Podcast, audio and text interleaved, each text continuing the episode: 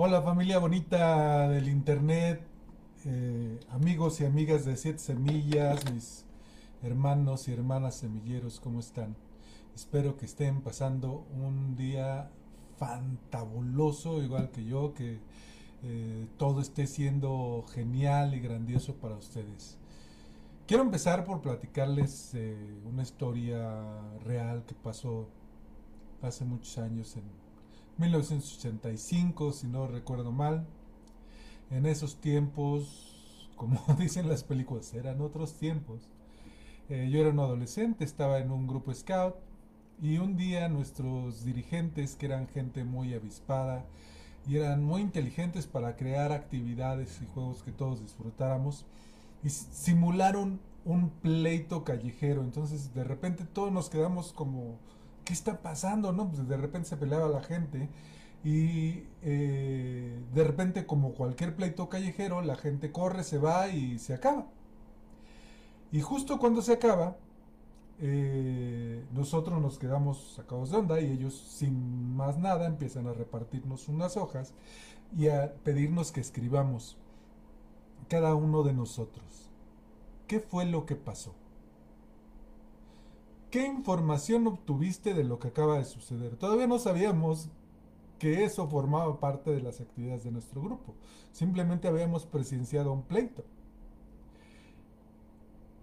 Y bueno, quiero dejarte con esta pregunta. Cuando tú observas algo en tu vida, cuando tú observas un hecho y alguien te dice que tiene otros hechos u otros datos, ¿Cuáles crees que sean esos datos?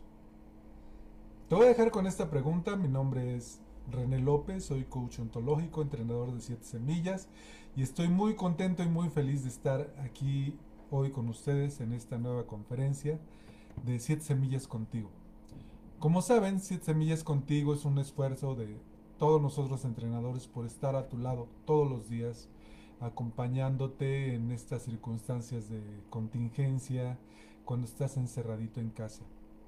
Y en el mundo de las noticias hemos estado escuchando que alguien dice una cosa y alguien dice otra.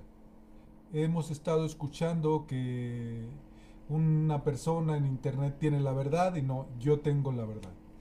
Que hay una teoría conspiratoria y que no es, es que el gobierno quiere obligarnos a esto. O es que a lo mejor nos están escondiendo la verdad y, en vez de estarnos curando, los médicos nos están envenenando. Y te empiezas a encontrar una serie de cosas que empiezan por ser divertidas y acaban por temerse. Eh, muy cerca de, de, donde yo crecí, eh, los territorios indómitos e inhóspitos de Iztapalapa. Hay eh, un lugar donde fueron los médicos a desinfectar las áreas comunes y personal de hospitales con sus credenciales del IMSS y, sus aparatos para, para desinfectar todo alrededor y evitar que la gente se enfermara. ¿Y sabes qué hicieron?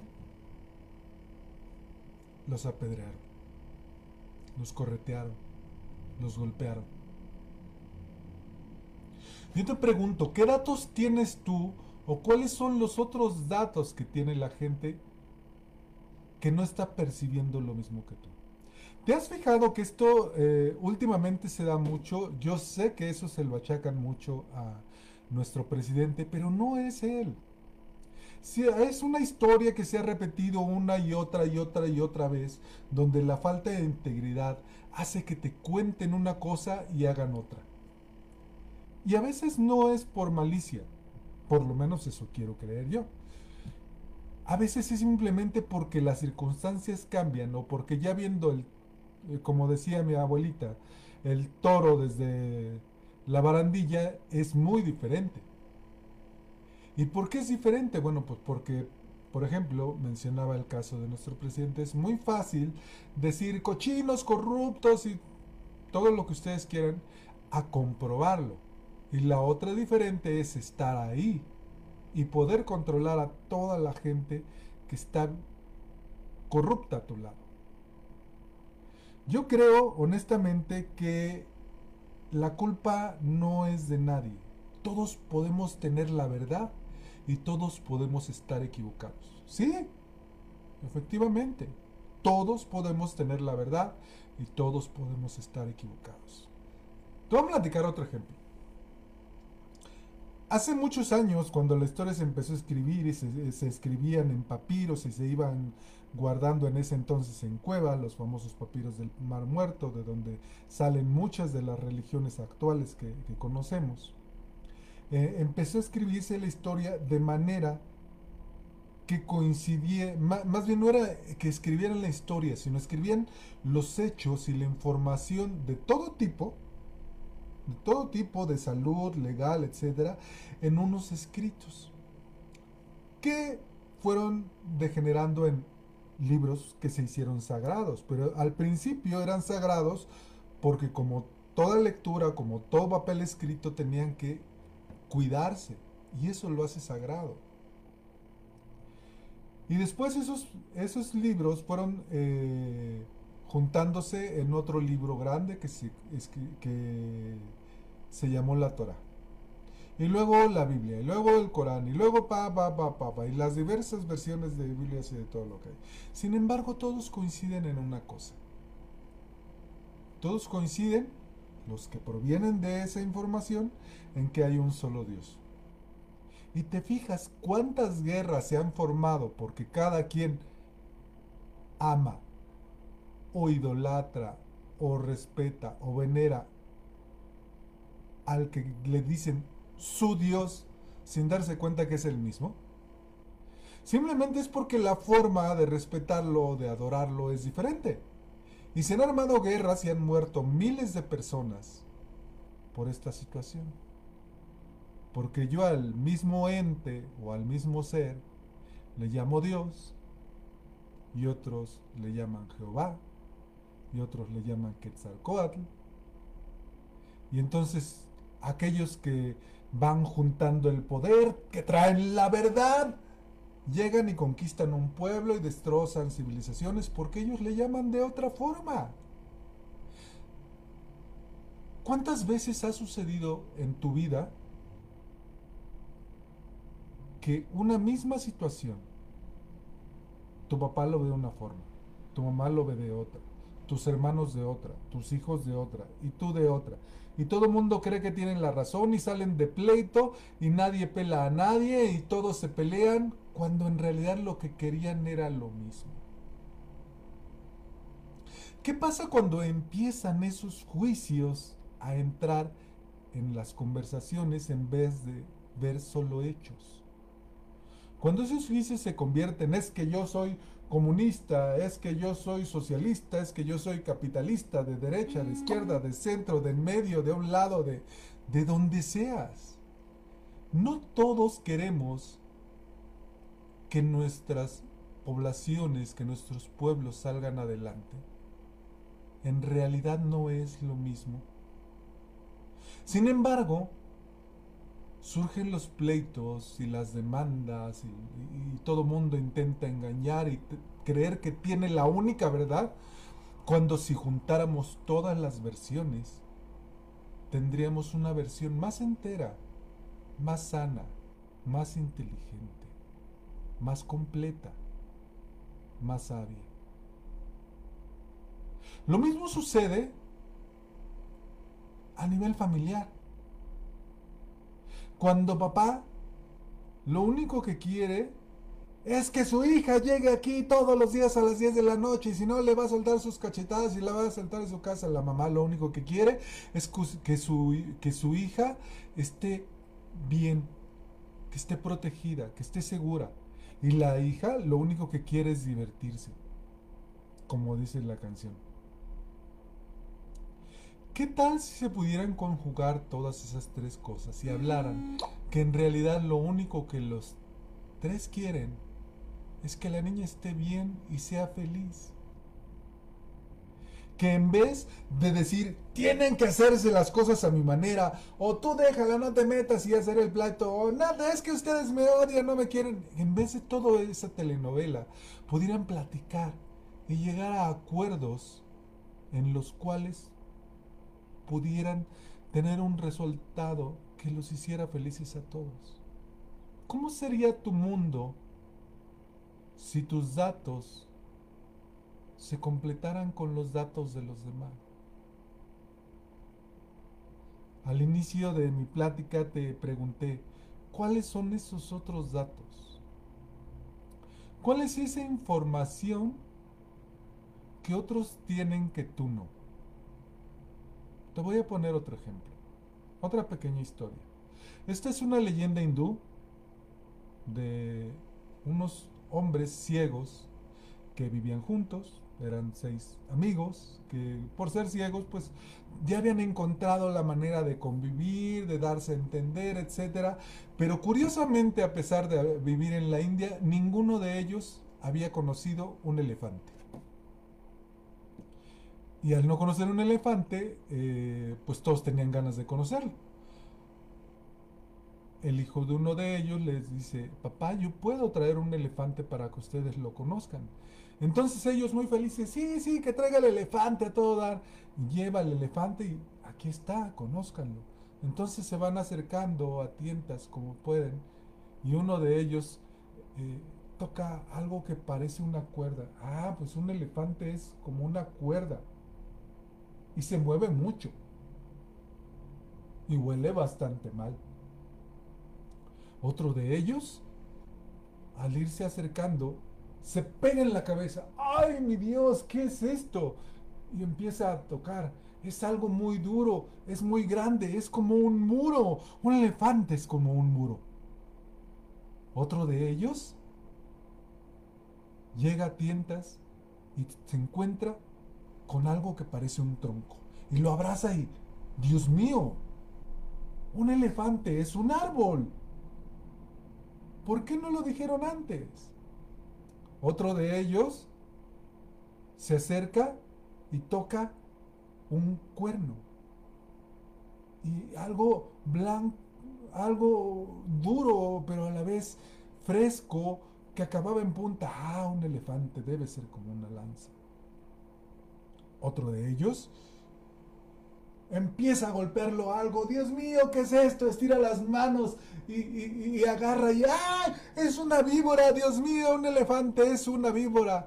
Y todos con los gritos de todos, pues salen huyendo porque todo eso sucedía al mismo instante que todos habían tocado al elefante.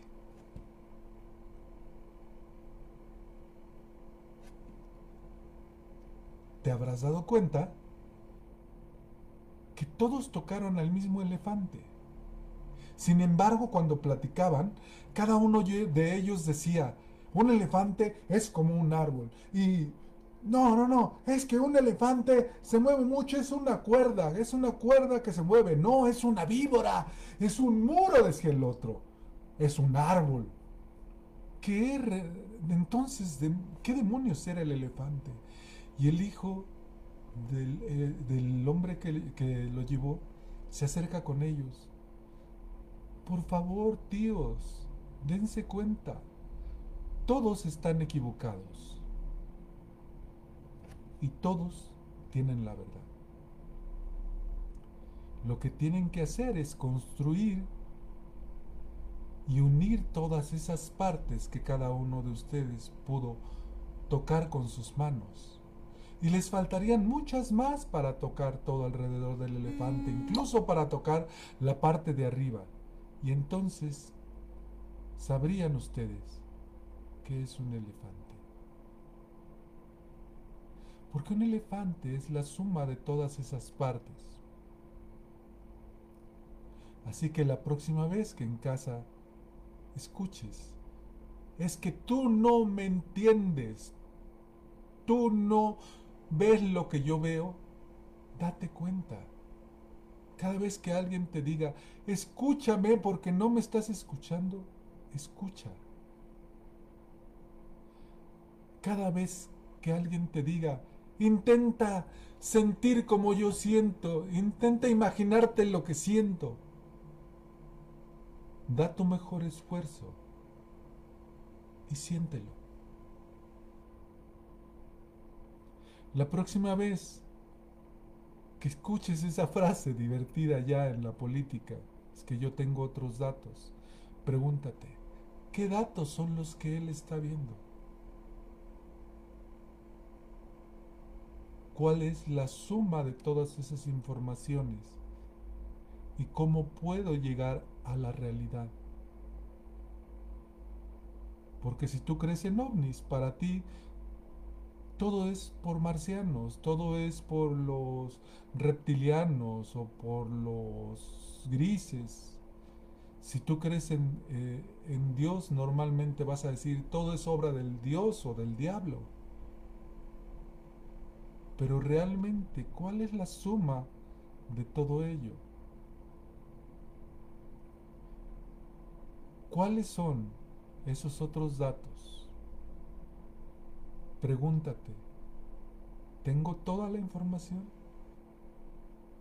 Te quiero invitar a que aprendas a escuchar, a escuchar profundamente, a ver, a ver con determinamiento, a darte cuenta de la realidad de cada instante y percibir hasta el último detalle para que sientas, ¿por qué te digo yo que la felicidad está en ti?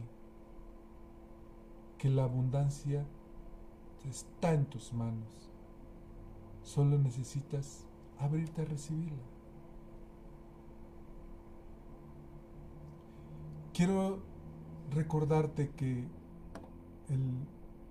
estamos aquí todos los días y seguiremos aquí todos los días, de lunes a viernes a las 7 de la tarde, con temas muy interesantes. Mañana va a estar mi adorada compañera Akemi Aguirre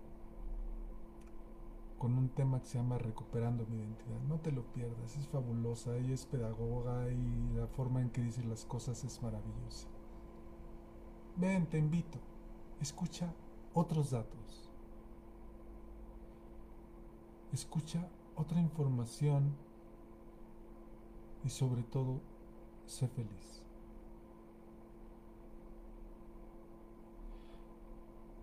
A partir de el segundo viernes de, perdón, el segundo lunes de, de junio, que ya empieza, voy a estar dando un taller. Te invito también. Ven, va a ser completamente gratis. Pero te va a ayudar a encontrar un poquito más de los otros datos. Abro semillas yo también esa misma semana. Te invito, ven, intégrate, aprende. Es un programa fabuloso, fantástico. Todavía me parece que puedes inscribirte si quieres tomarlo con nuestra maestra Ana Escalante. Acaban de empezar el día de ayer y te invito a que formes parte de esa generación o con cualquiera de mis otros compañeros entrenadores. Aprende a estar en el aquí y el ahora y escuchar los otros datos. Acuérdate mañana recuperando mi identidad. Te mando un gran abrazo y deseo que seas muy feliz y que la abundancia llene tu vida hoy y siempre. Gracias.